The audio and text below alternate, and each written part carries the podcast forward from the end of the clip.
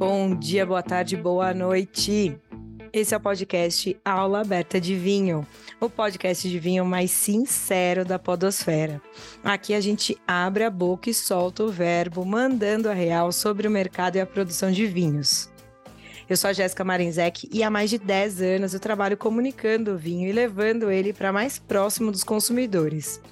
Minha experiência nesse mercado passou e passa pelos campos de marketing, educação e varejo. Nesse novo episódio do podcast, nós precisamos falar sobre vinho laranja. Eu sei, a gente tem abordado poucos temas técnicos do vinho nessa segunda temporada, mas isso é proposital, viu? A ideia é a gente ampliar as possibilidades de discussão dentro do nosso mundo e sair da mesmice. Por isso também a gente decidiu quebrar um pouquinho, né? Porque a gente não tem nenhum compromisso com a coerência. E decidiu tratar um tema mais técnico dessa vez, porque tem chamado bastante a nossa atenção. Eu tô falando do vinho laranja. Olha, gente, já vou começar me desculpando, porque eu fiquei meio doente esse final de semana que passou, que antecedeu a gravação desse episódio, então eu tô um pouquinho rouca, tá? Mas vamos lá. O que, que é vinho laranja?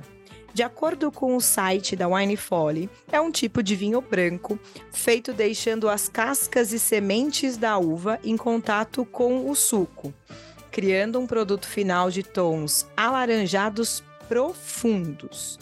Ou seja, se um vinho rosé é produto das uvas tintas, o vinho laranja é produto das uvas brancas. Sabe quando você deixa qualquer produto em contato com algum material colorante, né? Então, sei lá, meu, tá tingindo uma roupa, alguma coisa assim. Quanto mais tempo esse objeto, esse item é deixado em contato com esse material colorante, mais cor vai ser extraída, né? E aí, quanto tempo o líquido precisa ficar em contato com as peles das uvas brancas para ser chamado de laranja. Aí é que tá o pulo do gato, gente. Não existe uma regra determinada ainda.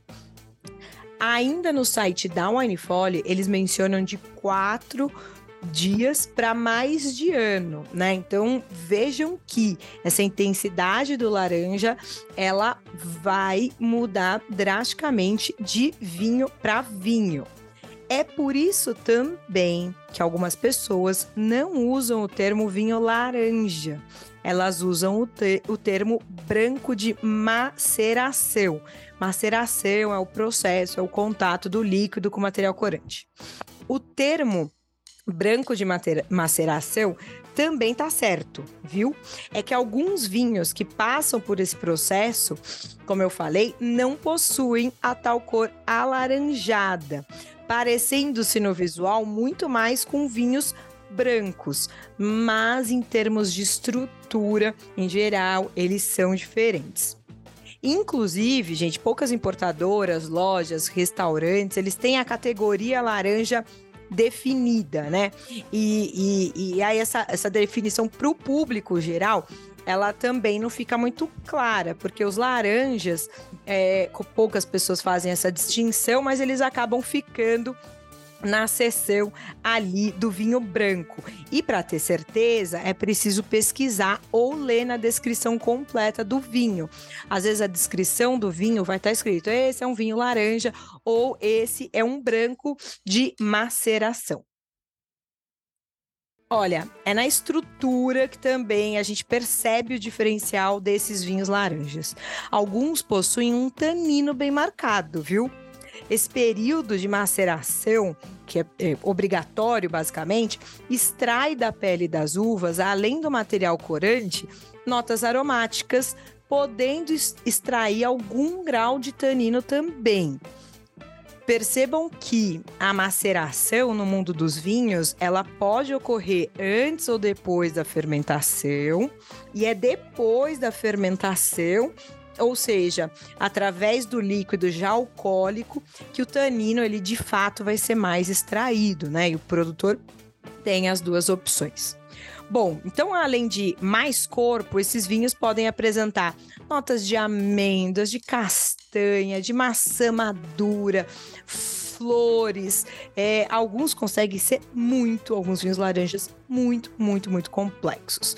Mas, claro, tudo isso pode e vai variar também de uva branca para uva branca, né? Visto que algumas uvas brancas, elas são mais aromáticas naturalmente do que outras, e algumas também possuem coloração na casca, como é o caso da Gewürztraminer ou da Pinot Blanc. Elas duas têm uma coloração na casca que vai afetar de forma diferente. Por exemplo, se eu tiver fazendo um vinho de maceração de torrontés, né? Por exemplo. Portanto, e como sempre a gente fala no mundo do vinho, há espaço para tudo, desde exemplares com maceração curta e mais jovem, até rótulos com uma cor âmbar bem acentuada, com notas de oxidação e muita complexidade. Ainda quando o assunto é produção, podem ser usados também diferentes tipos de recipientes, né, turma, para fermentação ou uma eventual maturação. A ânfora acaba sendo mais associada à produção de vinhos laranjas. Parece que também contribui com alguma cor, nunca li nada é, científico sobre isso, mas também não acho que é, seja um bicho de sete cabeças, deve rolar de fato. Mas os vinhos laranjas também podem ser fermentados em aço inox, em madeira, em concreto, porque a, a, a característica laranja dele ela vem por conta da maceração e não necessariamente do recipiente onde esse líquido, esse vinho, vai ser fermentado. Além disso, galera, a produção é, de vinhos laranjas, ela ainda é bastante associada a um manejo menos intervencionista. O que, que, é isso, né? Seja no vinhedo ou na vinícola, isso quer dizer que é comum é, nós vermos os vinhos laranjas sendo produzidos ainda por mãos de produtores que privilegiam um cultivo natural, orgânico, biodinâmico, entre outros. Então a gente está falando muito comumente de uma produção em escala menor. São é, é, existe, existe fora do Brasil pra caramba, mas ainda não se vê uma escala muito grande de produção de vinhos laranjas, é, principalmente na mão de um produtor só. Olha, existem dois grandes motivos da gente ter trazido, como eu falei um pouco no começo, né? Trazido esse tema para o episódio de hoje. Primeiro, que a gente está falando de um estilo que eh, transcende a barreira dos 5 mil anos de história.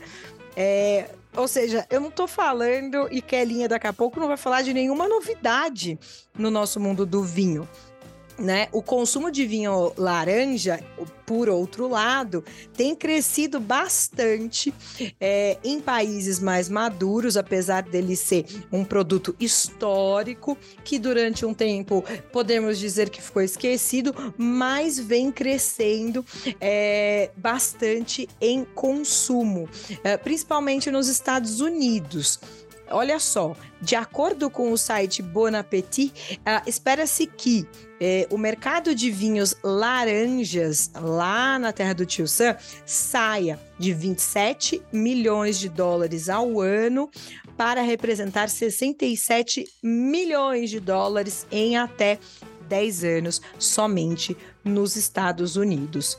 Do lado de cá, gente, eu pessoalmente adoro vinho laranja essa capacidade dele de entregar corpo, estrutura e frescor, para mim é a combinação perfeita do que eu gosto de beber. A gente é, que trabalha no mercado de vinhos ou quem bebe vinho com mais frequência sempre brinca que quanto mais vinho você bebe, mais vinho branco você, você bebe, porque você quer um vinho fresco, você quer terminar uma garrafa, você não quer aquele vinho alcoólico, empapuçado, sem acidez.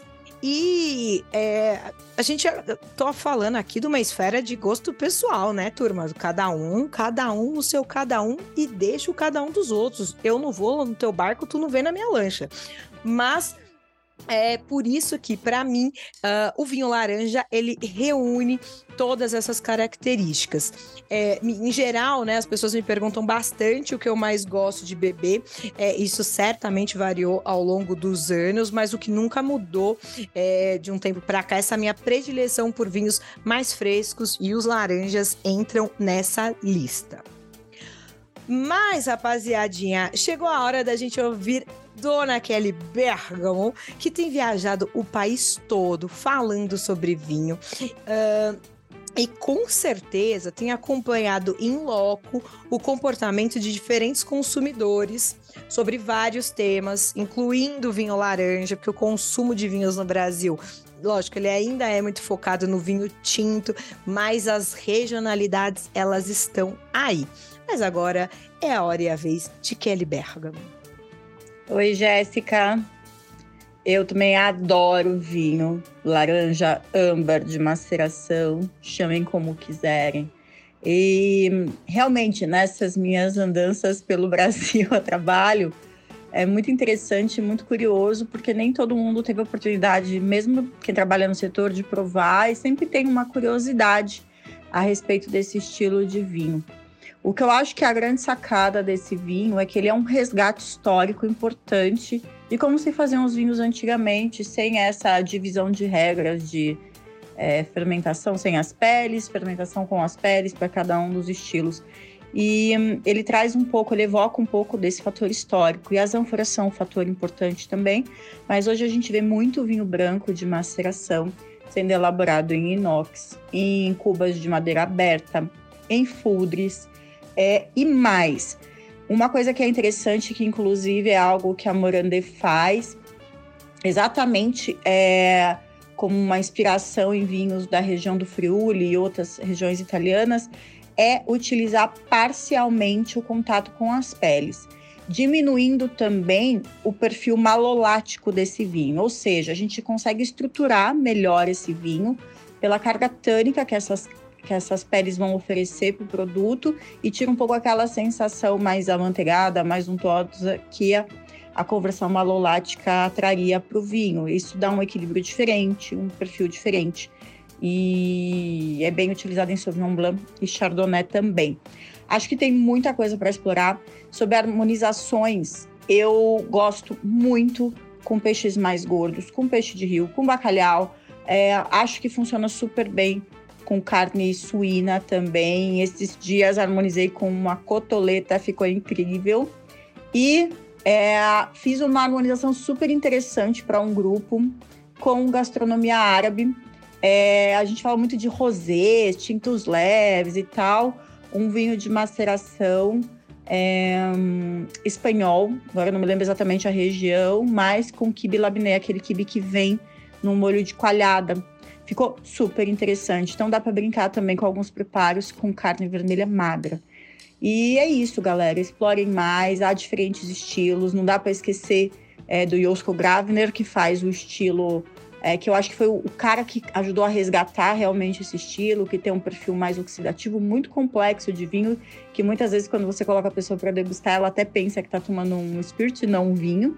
É, e tem muita coisa bacana acontecendo aqui no Brasil também, tem muitos vinhos legais, alguns que eu gosto muito, como o Chardonnay 365 da Dallagnol, que é Estrelas do Brasil. É, o Veste Amarela da Guatambu também é incrível, dentre outros. E é isso. A gente se encontra daqui 15 dias. Obrigada. É isso, gente. Obrigada por terem ouvido até aqui. Mais uma vez, a gente espera que esse episódio tenha te ajudado a entender um pouquinho mais sobre o vinho laranja, abrir a sua cabeça sobre esse estilo de vinho e procurar é, importadores, produtores nacionais que produzam vinhos laranjas. Você quer falar com a gente? É só mandar uma mensagem lá no Instagram vinhosúnica, ou no meu diretamente, que é arroba Jéssica Marinzec, e o de Kelly, arroba Kelly Bergamo. Para saber mais sobre vinho, acompanhe os textos da Única direto no portal www.vinhosunica.com.br e no podcast de hoje nós usamos os conteúdos de Wine Folly e Bon Appetit. É isso, turma. Obrigada e até o próximo. Tchau!